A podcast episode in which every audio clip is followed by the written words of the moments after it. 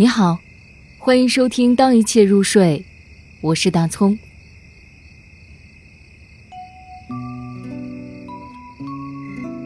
幸运之地，米嘎。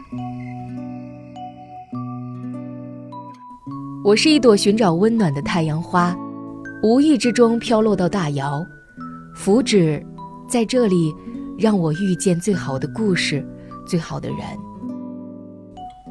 我们不是最终的相遇，而是久别重逢。为了今天，我在凡尘之中被石灰水洗过几次心，最终等到了你。苦难艰辛，又算得了什么？是的，在我回眸的刹那，你像光线从窗口照入，不太强，也不太弱，恰好让我看清楚幸运之地。